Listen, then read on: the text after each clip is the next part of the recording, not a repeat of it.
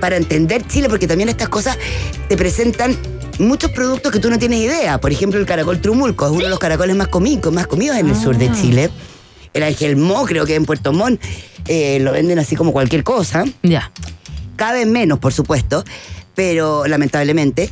Pero eh, con esto uno se va enterando de, de- de- de muchas cosas. La cocina y, o sea, de y los productos y de la, la infinita eh, biodiversidad que nosotros tenemos. Y de demencia, ¿cuál saltamos? De tiempo. saltamos a Olam. Olam Restaurant, Olam. que queda en el eh, Hotel Director Camercita 45. Está en el número 68.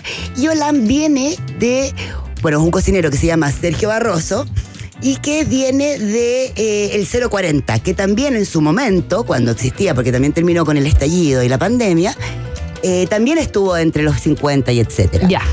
Eh, Sergio Barroso es un cocinero español que vive en Chile ya hace mucho tiempo. Hizo, ah, Uh. y- y, tuvo familia, etcétera, acá. Eh, es, un, es un cocinero muy, muy habiloso. Muy, muy habiloso. Muy sabroso para cocinar, que le gusta mucho el producto así como encumbrarlo y tú devorártelo de, en, en miles de así, mano tras mano, tras mano, tras mano. Acá, por ejemplo, no sé, yo he comido una tostada, ponte tú, de picorocos, que te morí, te morí. Ahora, Maca, me decís que no te gustan los picorocos y yo te mando a freír mono al África. Yo creo que a la maca no le gusta ningún marisco, de hecho, voy más allá. ¿Así? Eh, Entonces no te puedo llevar a Yumcha. En Yumcha solo pez y, y vegetales. Mira, vi el Ambrosía Bistro que tiene hamburguesas. ¿Me puedes llevar a ese? No, te vas a dañar el río Mapocho. Qué increíble, qué Aparte, sorprendente. oye, yo lamentablemente tengo que reconocer que yo cada vez son más Qué hamburguesas. Raga, qué desilusión. Así que, mira lo que me está hablando. Iván, por favor, cuando llegues. No, no, no, yo no sé qué hacer con eso. No sé qué hacer con eso. Bueno, ahí, ahí, le vamos, ahí le vamos a alguna vez traer algo. Olam. Y, y Eh, si alcanzamos a, a- a- Creo que nos da el tiempo para unos más. Bueno, Olam, que en el fondo tiene toda esta cocina, muy co- cocina muy marina, tiene un, un una sopa de lechuga con bonito también eh, curado. eh, ¿Qué es el bonito? ¿Es un pez? Pez, un pez, Ah, un pez de la familia de los azules. Ya, ok. Parecido al jurel, pero más. Es que el jurel, yo hay algo que, que a mí el jurel fresco es uno de los pescados que más me gusta. Tiene bien marcado la parte como poquito amoníaca, un poquito, como la albacora en el fondo. Ya. Pero, pero un- el bonito es un pescado exquisito, también la caballa, que son todos como hermanitos, ¿no? Eh, mm, el Olam, eh, bueno, insisto, es un restaurante que a mí me parece maravilloso. Tiene muy mezclada también la parte española, también esta cosa que se llama como. Eh, ya la he dejado un poco, pero un poquito el, el trampan- el trampantojo, que es algo que mucho se llevaba en España, que es cuando algo parece una cosa y en realidad no lo es. Por Ya. ejemplo, un gohan eh, japonés o un gunkan y después es otra cosa.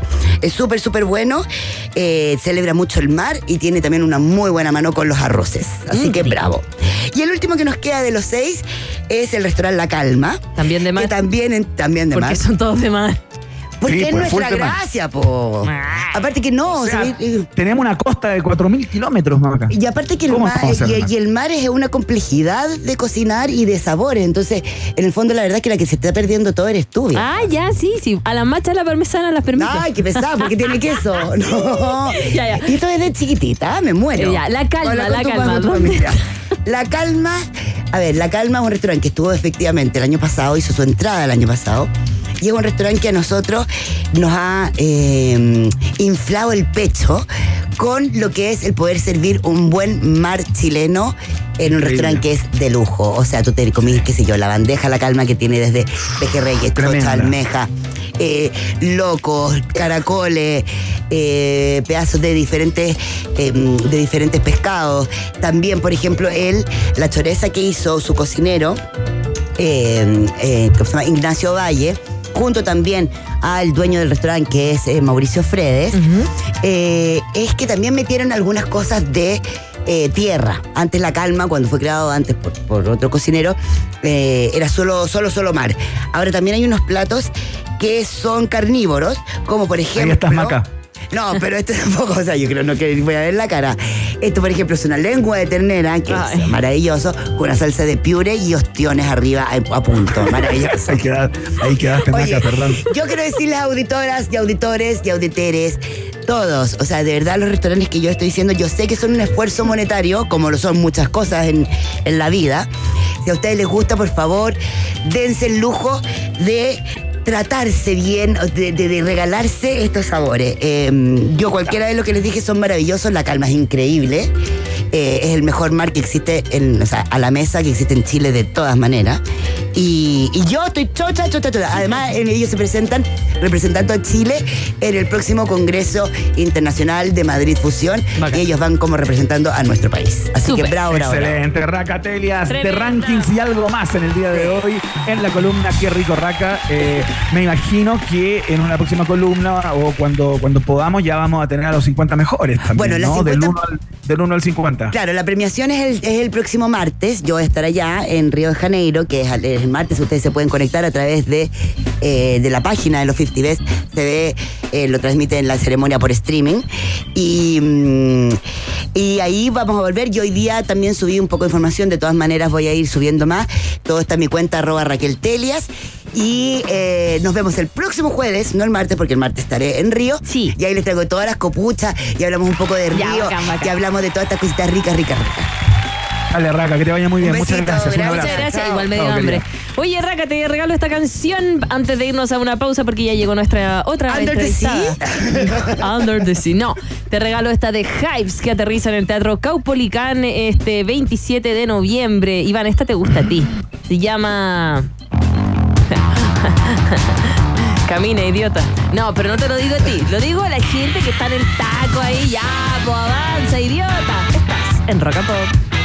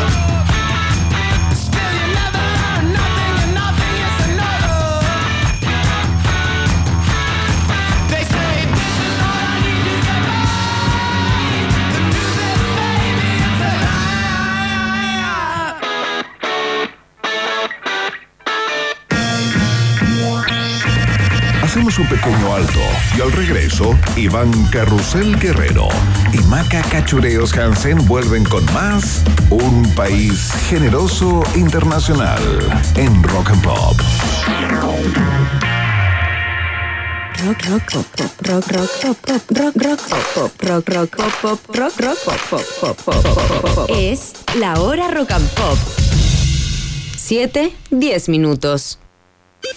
Nivel 1. Estás por terminar la enseñanza media. Nivel 2. Descubres que tu pasión es el arte, la creatividad, los videojuegos, las ilustraciones, la música, el cine y el diseño. Nivel 3. Decides estudiar una carrera profesional de acuerdo a tus gustos. Es momento de avanzar de nivel y buscar un lugar tan distinto y creativo como tú. Conoce más de Instituto Profesional Arcos acreditado y adscrito a la gratuidad en arcos.cl. Creatividad que cambia mundos.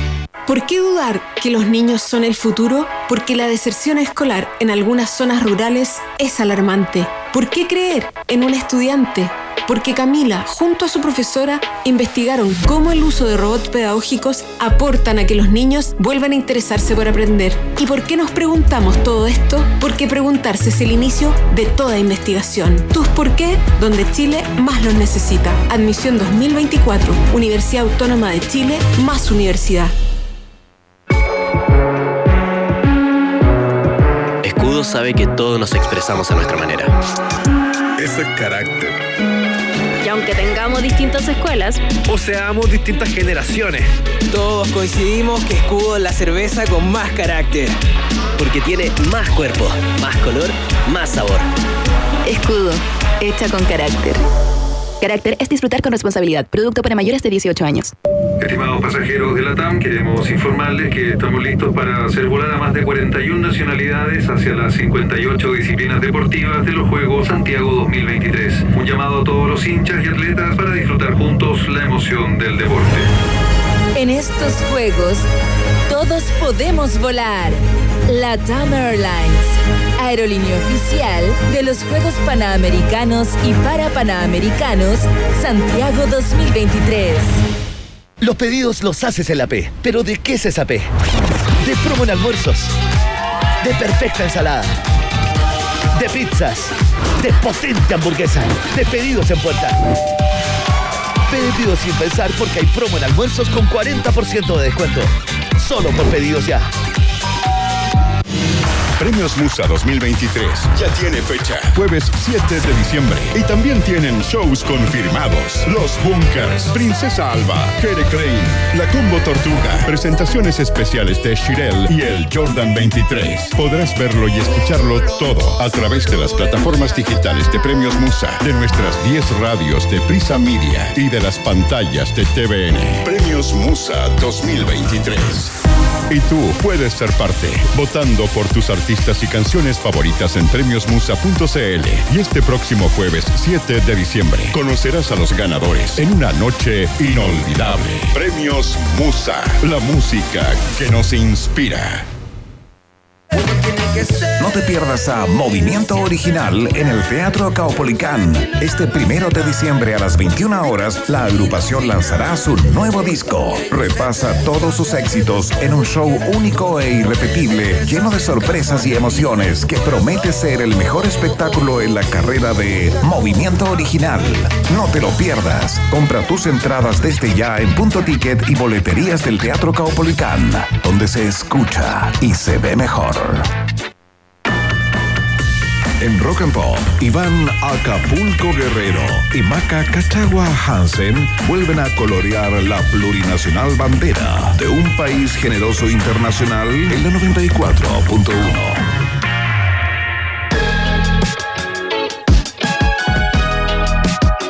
Invitada de gala en el día de hoy, ya pasó por la alfombra roja, eh, dio muchas entrevistas al entrar, eh, pero en este momento se dispone a dar eh, la, la main interview, se podría decir, eh, luego de haber hablado con todos los medios que se apostaban afuera para poder tener sus pareceres sobre lo que va a pasar el día primero de diciembre en el Teatro Coliseo, porque una de las más grandes artistas de nuestro Chile contemporáneo está en el estudio de Rock and Pop para contarnos acerca de su nuevo disco que lanza íntegro en esa fecha.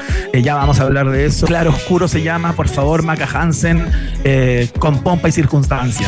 Está en el estudio de la 94.1 nuestra queridísima Nicole, con quien vamos a estar conversando sobre su último álbum que presenta íntegramente, como tú lo dijiste, en el Teatro Coliseo el primero de diciembre, una oportunidad única para escuchar todas las canciones, pero si no alcanzamos a conversar de todo, todo el disco, yo les quiero recordar que mañana a las 8 de la tarde sale Discópolis, un programa especial dedicado a este disco donde se va a escuchar íntegramente, desde las 8 de la tarde hasta las 10 de la noche, todas las canciones, dos horas de conversación, así que bien entretenido. Pero lo que nos convoca, ¿cómo estás Nicole? Bienvenida. Oh, qué buena presentación y aparte inter- de carácter internacional. Cierto que se siente. Maca de Cachagua. Ah, no, Chau. Yo soy más playa de, de Viña, pero bueno, está bien que me hayan puesto Cachagua. Cachagua.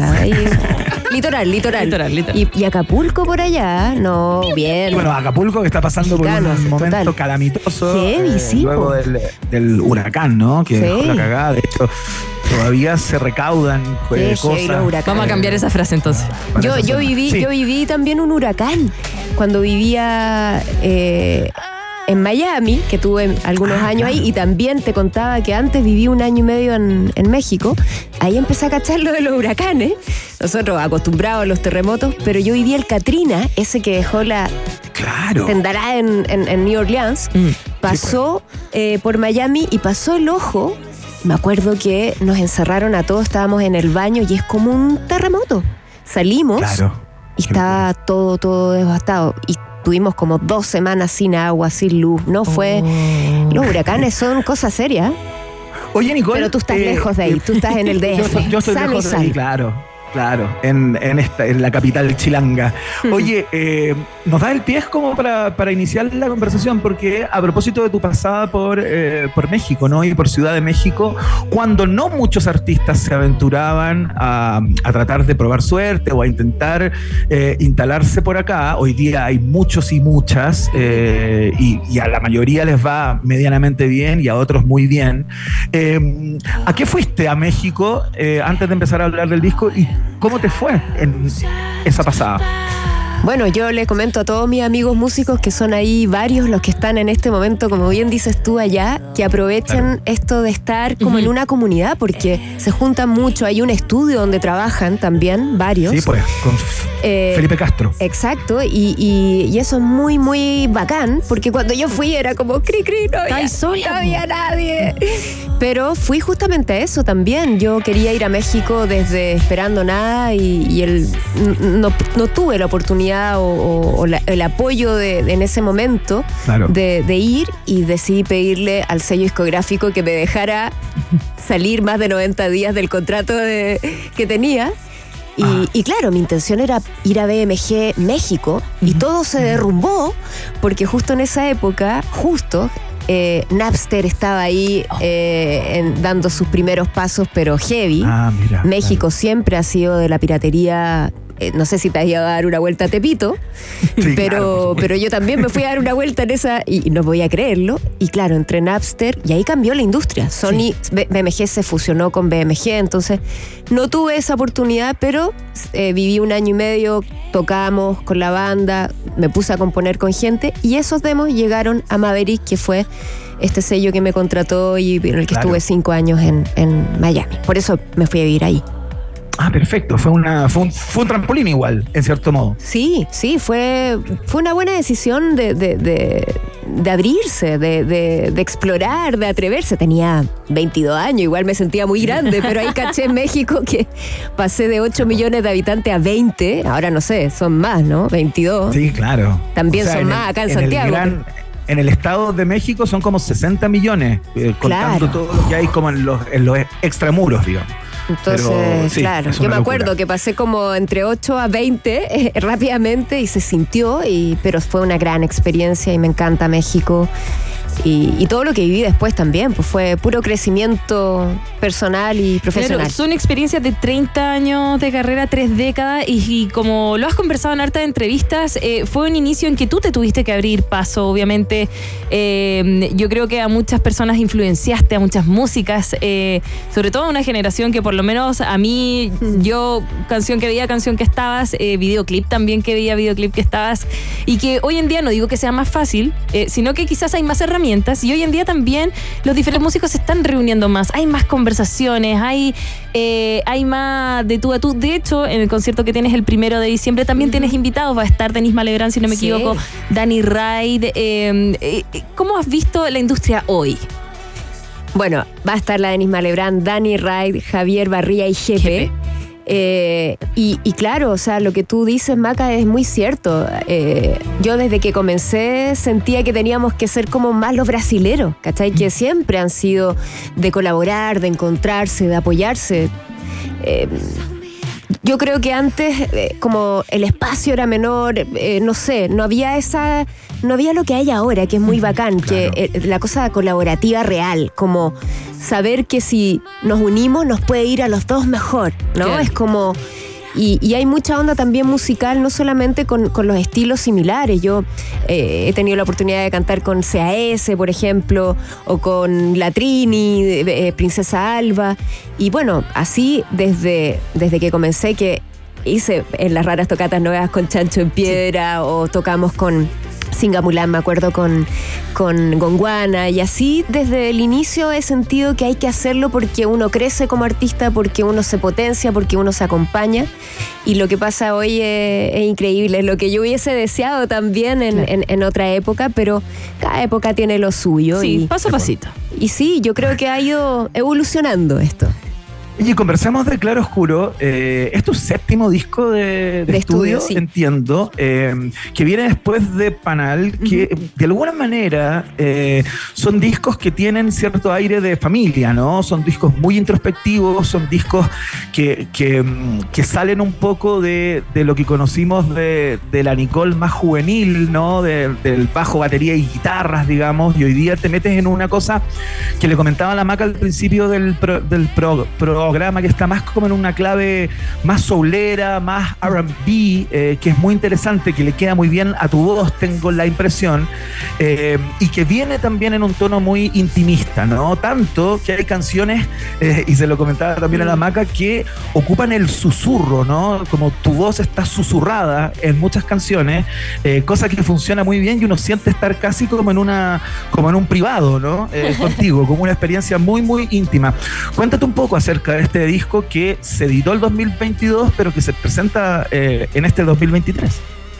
Qué buena, gracias por, por ahí la escucha. Siempre se agradece en estos tiempos de que cuesta escuchar discos enteros. eh, Sí, pues. Por eso los vinilos son buenos, porque de repente ahí te lanzáis y, y escucha- Claro. escuchas todo el vinilo. Eh, sí, tiene, tiene mucho de, de- de soul, tiene mucho de. a nivel de de sonoridad quería esas bases muy modernas como, como una caja o, o bombo del trap, pero sin hacer trap. Y eh, ser libre con los elementos como he venido haciéndolo desde Sueños en Tránsito. Lo- eh, las guitarras eléctricas también están presentes acá, o sea, como que no, no, no me limito a, a, no, lo voy a hacer super soul o super rock o super electrónico o super orgánico. Tiene todo eso como mis discos que vienen de Sueños en Tránsito y Viaje Infinito, por ejemplo, tiene harto soul también. Mm. Em, entonces, eh, hay unas tormentas en, en este disco que es más rockera. Eh, en ese sentido, como que ya va- vamos avanzando con las canciones y, soy muy libre porque desde la conversación con- que tuve con el gran Cerati que me dijo, tú dale, tú no te restrinjas, es que yo de repente le quiero poner esta guitarra y sí, ¿cachai? Como que él me decía, Hola, claro. vamos, lo que la libertad al crear. Y de ahí como que seguí su consejo y ha sido muy in- interesante porque eso me, me permite a mí crecer, me permite pasarlo bien. Em, en cuanto a la, a, a la, a la cosa melódica, claro, hay harto susurro. eh, en vivo es loco porque también eh, tengo esa impronta de los susurros y, y- y- y cantar susurrado no es fácil tampoco en vivo y luego sacar la voz. Entonces eh, ha sido como también desafío llevar en vivo este disco. Ahora ensayando todas estas canciones como la que suena ahora Vítame. La, la- la compuse desde el piano también del Fender Rhodes.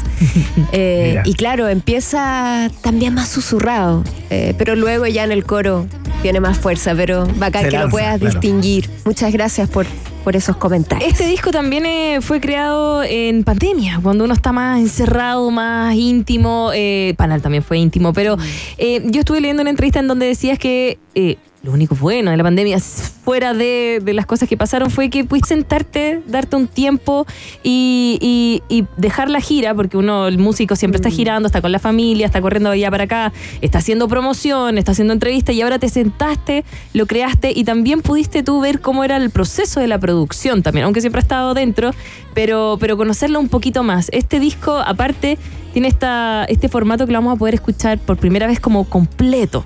Y esa es la invitación que le estamos haciendo también a la gente, como aprovechar y escuchar. Vicente. Discópolis. El, no, no, No. digo el primero de. Ah, no, el en primero. vivo, claro, Sí, claro, por supuesto. Sí, eh, claro, la pandemia nos dio la posibilidad a muchos músicos, bueno, a, la- a todos en general, de detenerse y estar en la con la familia y leer los libros que nunca leíste, eh, y, y, no sé, o escribirlos, plantar las plantas que nunca pudiste plantar. Y en nuestro caso, eh, claro, yo empecé a reunir las canciones que, que iba haciendo, que iba escribiendo y que ahí me permitió reunirlas y concretar y estar. Eh, en la producción siempre he estado, pero lo que me permitió fue aprender un poco más a mandar desde mi casa y grabarme. O sea, Eso, grabarse uno mismo. Uno mismo, porque siempre yo iba a los estudios o, o desde la casa igual hacía mis demos, pero como que aquí aprendí a grabarme mejor, a comprimir, a man- Oye, yo Era no, como un eh, flujo de terrible, archivos. Terrible. Lo intentamos en pandemia, eh, no sé, al principio era no, Maca, sal desde la casa. No. ¿No? ¿No lo lograste? se puede, ¿no? no. Y, y ni Iván puede hoy en día. Pero digo, mira, pero Iván, ¿dónde está? Está ahí En su casa. En Yo- tu casa. yo en mi casa. Ahora, pero después no de me 20 permitió- programas de ensayo y error, porque suena. No, hoy día Bueno, suena sí, es excelente. Hoy día sí. Está sonando, pero Barry White Ah. en este momento. Yeah, Es babe. difícil trabajar desde la casa igual. O sea, como que llegó un, llegó un momento en que Había que hacerlo. había que hacerlo. Después, como que, viste que la gente como que estaba con pantufla, así como, como que para arriba Claro. vestido, Sí, ¿cachai? sí, en las reuniones. En las reuniones de apoderado y todo. Y, y como que uno después como que se acostumbró un poco a eso. Como que costó acostumbrarse, después te acostumbraste y como que, como que no querías salir al principio, ¿no? A mí me pasó. Y después dije, no, sí, hay que salir, hay que salir al Hay mundo. que hacerlo. ¿Sabéis qué pasó también? Con la fiesta. Por ejemplo, eh, hubo un momento en que, bueno, con el toque de queda se podía hasta, hasta cierta hora y antes uno partía a la fiesta a las 12 de la noche y ahora era como, oye, nos juntamos a las 8 de la tarde para las 11 estar en la casa y a las 12 ya acostadita. Tipo gringo, los gringos como que carretean temprano. Depo. Sí, nos Sí. pusimos gringos. Oye, Ya, no estamos desviando. Nicole, conversemos un poquito de.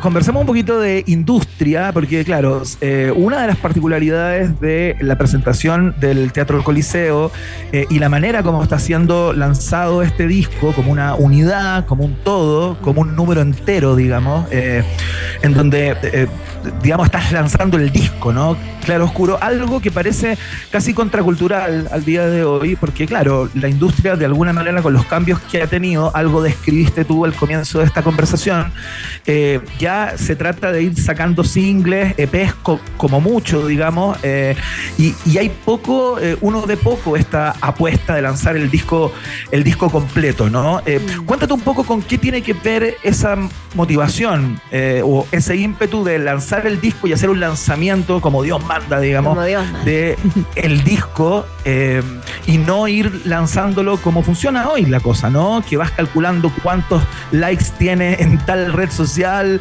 o cuántas personas lo escuchan y así vas calculando en una cosa que parece ser mucho más como estratégica, ¿no? Cuéntate un poco qué hay en claroscuro que te permite lanzarlo de esta manera. Yo creo que todas las formas de, de- de sacar la música están bien. No hay, yo creo que no hay una fórmula, aunque hay fórmulas para hacer canciones y la, y la industria también ha tenido muchas fórmulas. No creo en las fórmulas y creo que sacar un EP si hay que, si tienes esas seis canciones que quieres sacarla o un single para ver qué onda, qué, qué recepción tiene, Sí. también está bien. Pero como yo he hecho discos y, y también son como un autorregalo los discos para mí eh, en mi vida de que desde los 12 años tengo este, esta, estas letras, estas melodías que me recuerdan parte de mi vida también y que me, y que me dieron un sentido y que me siguen dando un sentido cuando yo agrupo un- eh, unas canciones y, que, que hablan de un concepto, de, un, de me dan un concepto, que hablan de, de, en este caso, las luces y las sombras. Eh, me, di cuenta cuando empecé a leer todas las- las letras, apuntaban a distintas cosas, pero todas hablaban de la luz y la oscuridad en algún sentido. Eh, y, y eso me ayudó mucho a- a- al nombre del disco, a cómo quería que fuera la foto del disco, a cómo me imagino los videoclips, a cómo eh, me imagino las luces del show en vivo. Creo, Yo creo, yo creo en un concepto mayor, creo en, en- en una obra, en, en la obra, que, que, que plantea un tiempo, un, un momento específico en canciones. Eso me ayuda mucho a- al trabajo que viene en general, ¿no? Con el disco. Que eso ya, gente, que, que- que artistas que, muchos que, que somos independientes, eh, eh, hacemos- nos preocupamos de todo eh, aparte de lo esencial, que es hacer canciones y cantar y tocar, sino cómo, cómo desarrollar este, este Cómo disco. contar la cómo- historia. y- y- Cómo- claro, y cómo mostrarlo, cómo contarlo. Es, es un todo. Y en ese sentido, tener un grupo de canciones para mí me arma todo, todo un cuento, un concepto con, con la estética, con, con todo lo que quiere, que quiero decir en, en- en esta obra, ¿no? Entonces, Claro, porque es una experiencia que va desde la música, eh, las luces, el, el interactuar con la gente. Eh, yo vengo al mundo del teatro y siempre he sentido que es como una, como tú lo dijiste, es una obra la que se está presentando. Y cuando el artista la, la logra enlazar, logra contarle algo, yo creo que los fans como que te lo agradecen y te van a seguir y van a ir y van a estar contentos. Lo mismo que hemos visto en redes sociales cada vez que hablamos de Nicole, subimos una foto, la gente, hoy mándale un saludo. La otra vez la vi caminando en la calle, la saludé y la abracé. O sea, no sé si abrazo, pero como ese cariño Sí, que sí, hay abrazos. ¿Cierto? Sí, hay abrazos. Hay abrazos lindos en la calle. ¿Cómo has visto a los fanáticos hoy en día? ¿Te han escrito? ¿Te están esperando? Sí, ha sido, la recepción de Claro Oscuro ha sido muy emocionante, la verdad, porque como que este disco también viene a abrir una, una nueva etapa a nivel personal y profesional después de celebrar 30 años que no dejan de ser. Eh, tres décadas y como comenzar con este disco después de, de- de las tres décadas es como súper simbólico para mí y este disco es muy especial a nivel de sonoridad, de letra, de, de colaboración. Trabajé con más productores eh, por primera vez. Eh, siempre he trabajado con un productor, entonces como que abre una etapa colaborativa, de, de- de creación distinta. Y, mm, y lo comentaba hace un ratito que ha sido muy lindo que gente de la edad de- desde la edad de mi hijo mayor, que tiene 15 a 25 años, me escriben por Claro Oscuro y no han escuchado mis otros discos eh, y me dicen qué, qué increíble la letra, qué querías Qué decir, y me preguntan, y la sonoridad y, nueva, y la digamos. producción. Entonces como que me- es, es como un- una gratificación de seguir haciendo música y que gente de otra generación se escuche, le interese, le, le haga sentido. Y que a través de este disco nuevo vayan a los anteriores, es algo muy, muy bonito que está pasando con este disco. Qué bacán. Claro Oscuro, Teatro Coliseo, primero de diciembre, con eh, invitados en escena, por supuesto, eh, y una apuesta eh, que, tal cual como ella lo explicaba, tiene todo un, un sentido y un concepto en sí mismo. Las luces, el vestuario seguramente, la música, nada es casual. Nicole, te queremos dar las gracias por la conversación del día de hoy, por la visita en el estudio, eh, que sigan los éxitos y que Claro Oscuro sea un cañonazo. Así que nada, muchas gracias. Muchas gracias, Iván, Maca. Y volvemos a extender la, la invitación. Primero también para que entren a puntoticket.com y vayan por sus tickets para este primero de diciembre y también para que sintonicen la Rock and Pop mañana a las 8 de la tarde. Discópolis, dos horas para hablar de Claro Oscuro de principio a final. Estuvo muy lindo eso. Muy lindo. Así me dice nuestro DJ Que fue el encargado de grabarlo. Fue muy hermoso eso también poder contar. Esta vez lo grabó. La historia atrás. ¡Qué bueno! no, no. No, sí, está muy bonito. justo Play Rec. Eh, y también está en formato video. También se puede ver en YouTube en estreno mañana a las 20 horas en el canal eh, de- oficial de Rock and Pop en YouTube. Así Así, van que- preparados para el concierto. ¿Ven? ¿Ven? Así podemos corear todos. Bueno. Oye, y para que haya más preparados, nos vamos a ir con una canción, por supuesto. Buenísimo. ¿Cuál? Se llama Visión Nocturna. No sé si la quieres presentar tú.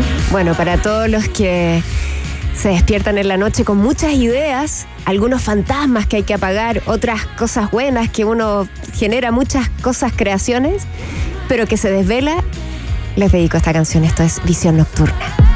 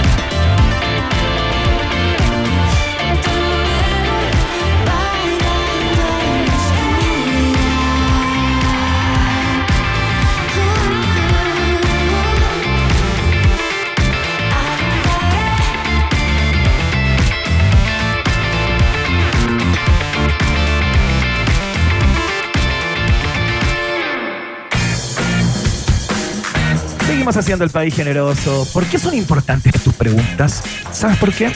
Porque preguntarse es el inicio de toda investigación. Admisión 2024, Universidad Autónoma de Chile, está en el país generoso de la rock and pop, como también está Maca Hansen.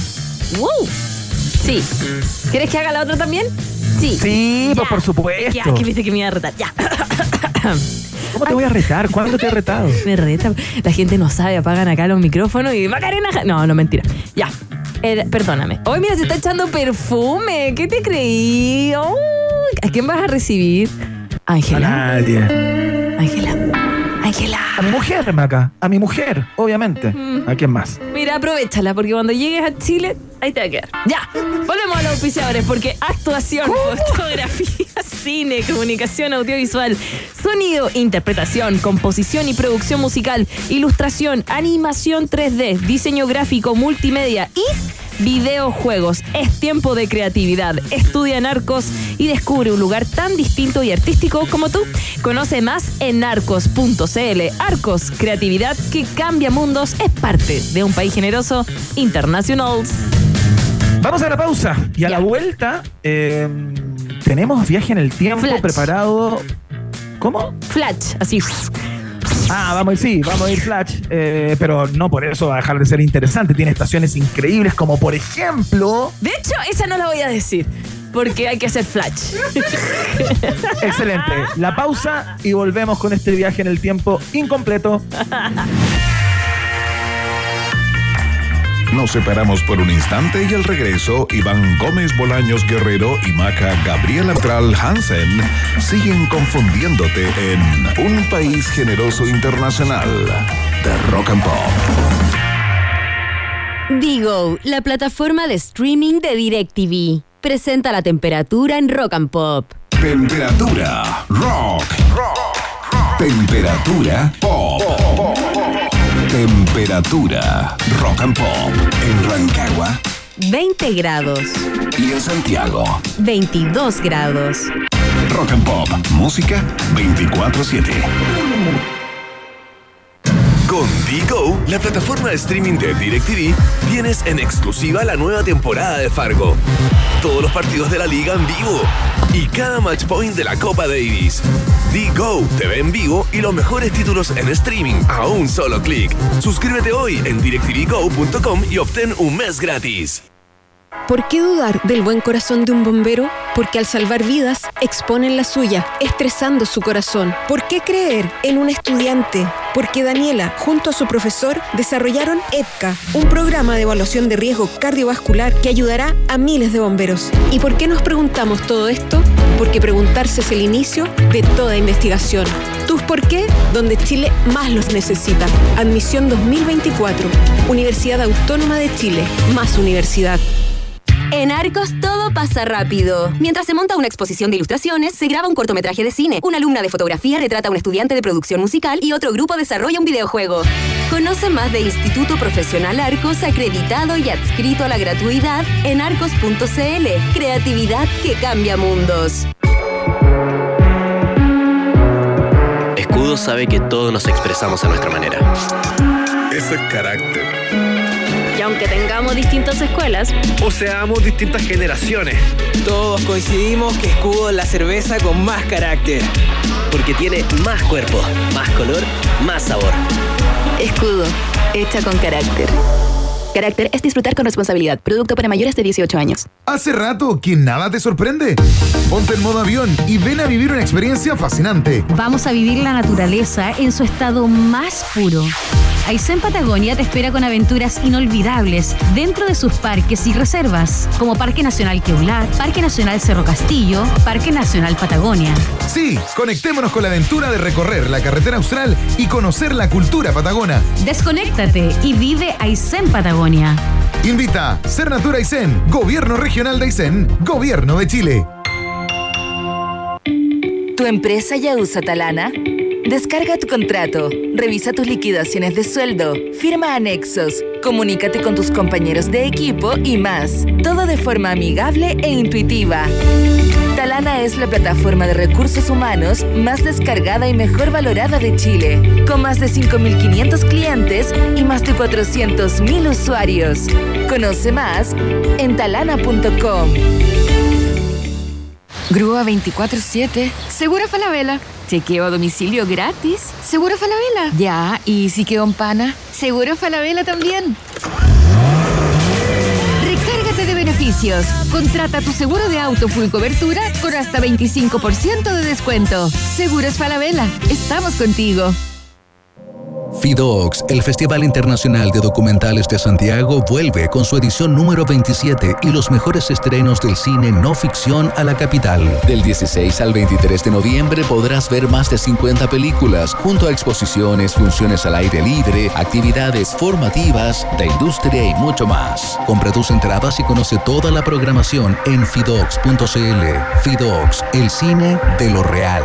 Proyecto financiado por el Ministerio de las Culturas, las Artes y el Patrimonio. Organiza Cool Doc.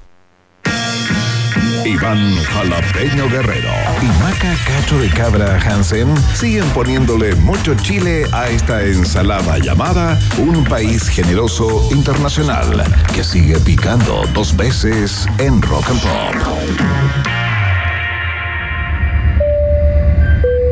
Estimados pasajeros, pónganse cómodos y prepárense para el despegue. Llegó el momento de subirte al DeLorean de la 94.1 y viajar por la historia de nuestra cultura pop. Es el viaje en el tiempo en un país generoso de la rock and pop. Primera estación.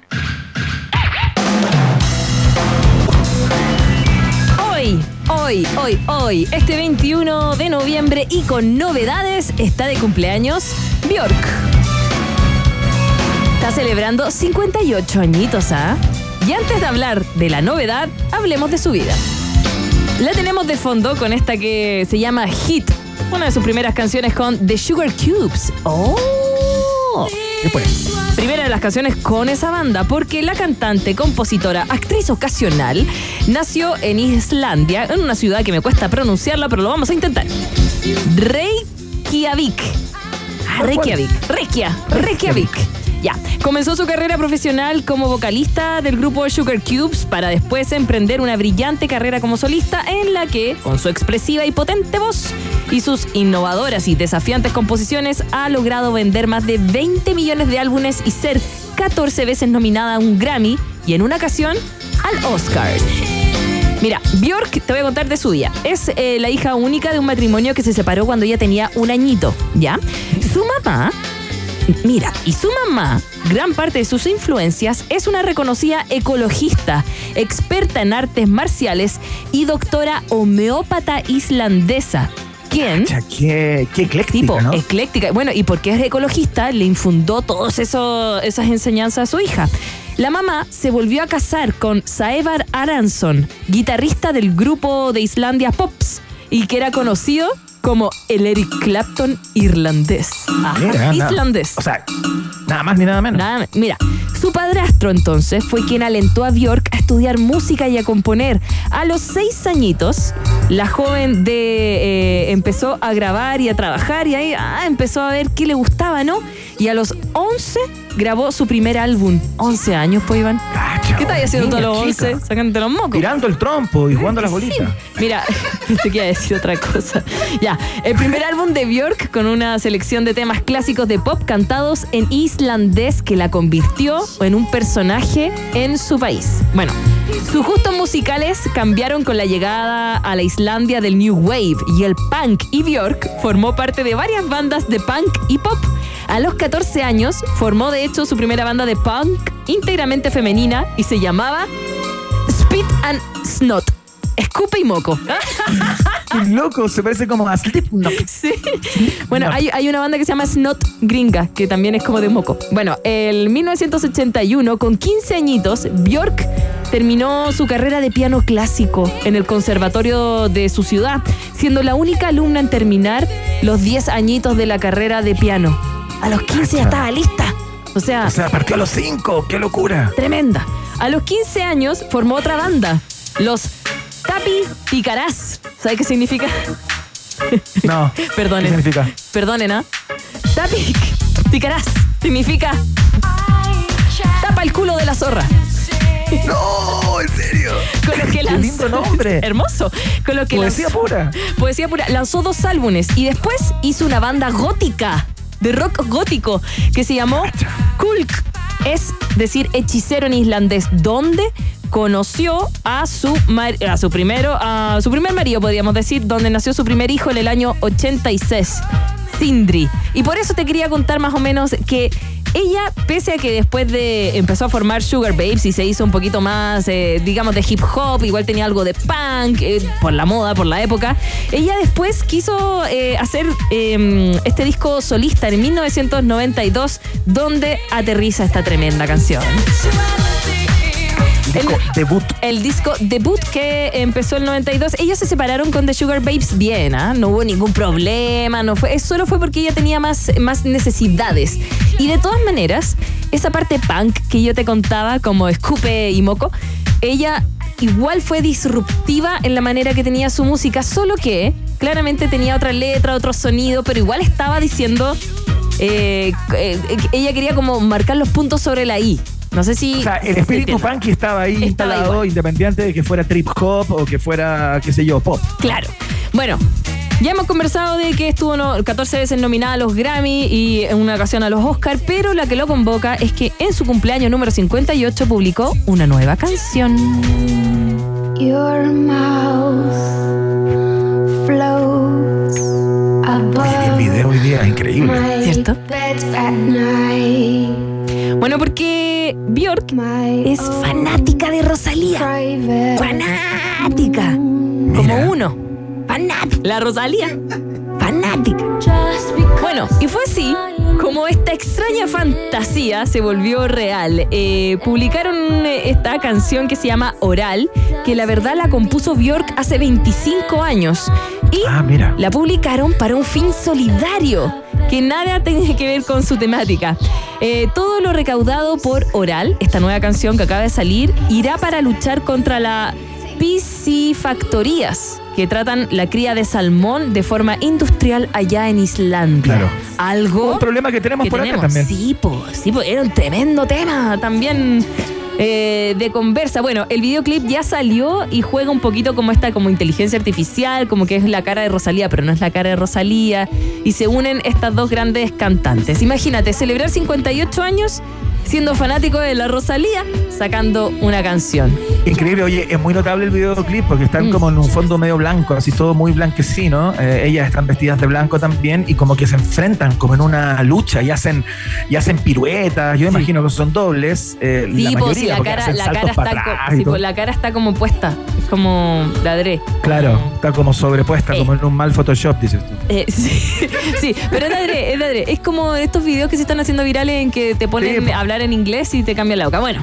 Claro. eh, tremenda entonces Bjork, podríamos hablar de ella durante todo el día. Acá son unos fanáticos en rocapo.cl, ¿ah? tengo que decirlo, lo- la gente digital la ama, la ama. Y a la Rosalía también. Pasamos a la siguiente estación.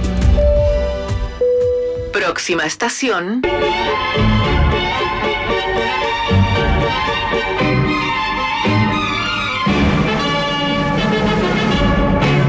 Traje de luces. Provocador, subversivo, intimidante. De todas las cualidades que se le pueden adjudicar a Pedro Lemebel, tanto a la persona como al personaje, hay una que es un pilar central, el melómano. Un día como hoy nace Pedro Lemebel. ¿Ves tú? El amor por la música popular lo hizo un conocedor nato, un selector omnívoro capaz de escuchar, escribir desde Velvet Underground a Cecilia o esta que se llama Tengo. ¿Te gusta esta? Tengo miedo torero, Tengo como el, torero. como el libro, ¿no? Como el libro, por supuesto. Bueno, eh, se transformó de alguna manera y de forma orgánica en ese artefacto que era como un mismo corazón que en vez de bombear sangre, él amplificaba canciones. Eh, dicen que en su vida antes de la escritura, en su casa no había libros, pero sí estaban las canciones, estaba la música, estaban las letras. Pedro Lemebel fue una especie de radiotransmisor vivo y con un poder único para transmitir sus pasiones a través de la voz de los artistas con los que escribía. La música fue el único technicolor en mi biografía descompuesta. Eso dice en su libro Serenata eh, Cafiola.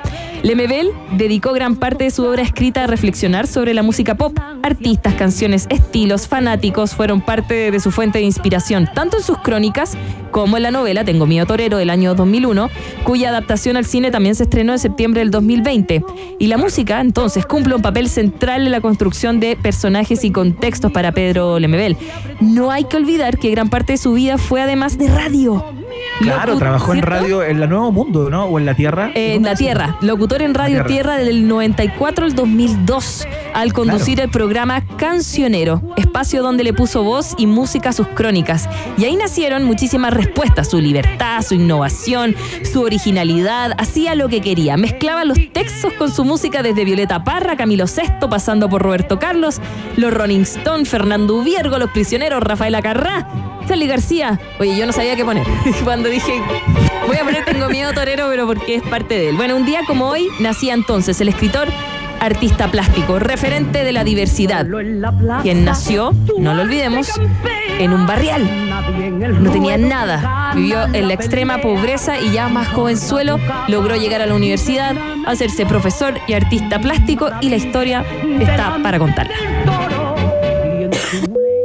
Próxima estación. Pero un 21 de noviembre también salió a la venta A Night at the Opera.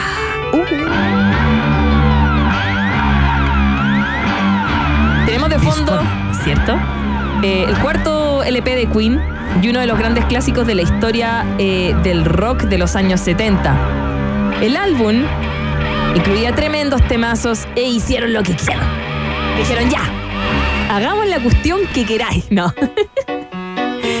y a mí esta es una de mis favoritas. Yo sé que no es la principal, que la vamos a poner después, claro. pero ya hemos hablado mucho. tremenda. Esta se llama Death on Two Legs. Temazo. Bueno, la producción de este álbum, de A Night at the Opera, fue un proceso elaborado y muy caro. Fue grabado en diferentes estudios y usó técnicas avanzadas para la época y la banda trabajó con el productor Roy Thomas Baker para lograr el sonido que buscaban y habían sido impulsados a nuevas alturas por el trabajo del cantante y pianista Freddie Mercury. Todo esto porque escucharon esta canción.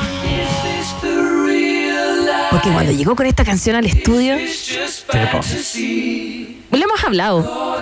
La otra vez tú comentabas que duraba tanto esta canción que nadie la podía poner en la radio. Lo que pasa es que la gente del sello tenía muchas sospechas con respecto al éxito de este disco a propósito de la duración de la mayoría de las canciones y en particular de esta que llegó de la mano de la banda como el gran hit y si bien les pareció una cosa increíble, eh, enigmática, incomprensible a ratos, pero una canción increíble, decían esto no lo va a escuchar nadie porque dura ocho minutos. Sí, po. Y de hecho, cuando llegó con esta canción al estudio y, y la vieron los otros integrantes de Queen, dijeron ya, hagamos lo que queramos. Ya, sí, estamos en esto, ya estamos en esto. Total, con este discazo ya eran conocidos, pero marcaron ahí ya el tope. ¿Vamos a la última estación? Ya, po. Última estación. Teníamos otra estación. Pero porque Iván hizo pataleta, lo dejamos No, estar. yo no hice pataleta, simplemente me parecía importante para un medio, una radio como Pues igual íbamos a tocar la canción. Pataletero, pataletero. Ah, no, sí está bien. Lo que pasa es que un día como hoy ah, se lanza el disco Nada Personal, segundo álbum de estudio de Soda Stereo. Se publicó el 85. ¿Qué estabas haciendo el 85, Iván? Uf, era chico, po, estaba, no sé, eh, jugando la pelota todo el día. Jugaba fútbol y trataba de cantar las canciones de Soda Stereo que me gustaba mucho, junto con Virus y toda esa música que llegaba acá a borbotones. De repente hacían algunos conciertos en algunos lugares y yo trataba de ir, pero era muy chico, entonces fui posteriormente a sus shows. Oye, ¿dónde te, te, te topó este álbum? ¿Lo tuviste? ¿Lo tuviste en cassette?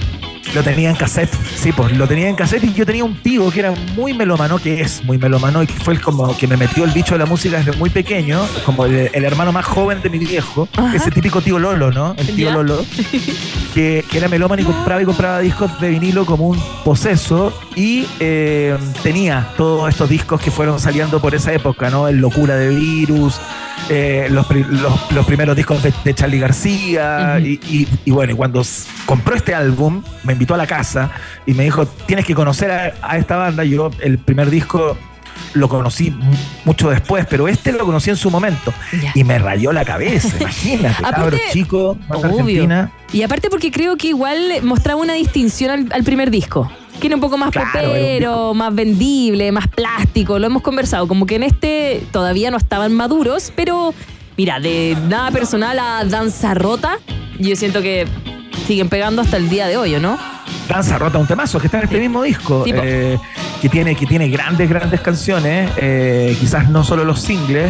De hecho, hay un tema que se llama Ecos, que está en este disco, que entiendo que es el, el tema que cierra el disco. El último, sí. Que, que tiene un juego, eh, un arreglo de cuerdas que para la época parecía como muy, muy vanguardista, ¿no? Unas cuerdas con unos delay que sonaba así como, como muy, muy grande, ¿no? Eh, se escuchaba como grande, como, como que había una, una madurez como al, al, al, al grabar, se ocuparon técnicas que para esa época yo creo que no eran muy habituales. Entonces una banda que, bueno, que estuvo haciendo y estaba haciendo en e- ese minuto lo que hizo luego, ¿no? Que fue tratar de correr los conos y estar innovando permanentemente a propósito del espíritu eh, fundamentalmente de, su líder, de Gustavo Cerati. Pero es un, es un súper buen disco. yo. Es buen disco. Y por supuesto que esto iba a estar incluido en el país generoso. Obvio. Mandamos a la casa la estación que teníamos de los Beatles, porque te tenía que contar que un día como hoy a, George Harrison casi lo sacan de la banda. Pero ay, siempre hablamos de lo mismo. Esa vez cuando lo deportaron en Alemania porque era menor de edad y había roto como un Ah, bar, ¿te acordáis? Sí. Ah, mira, nada que no hayamos conversado. Y nada que no sea parte del país generoso. ¿Y quién no ha estado en un bar y lo ha destrozado? Tú, yo, todos, todos. No.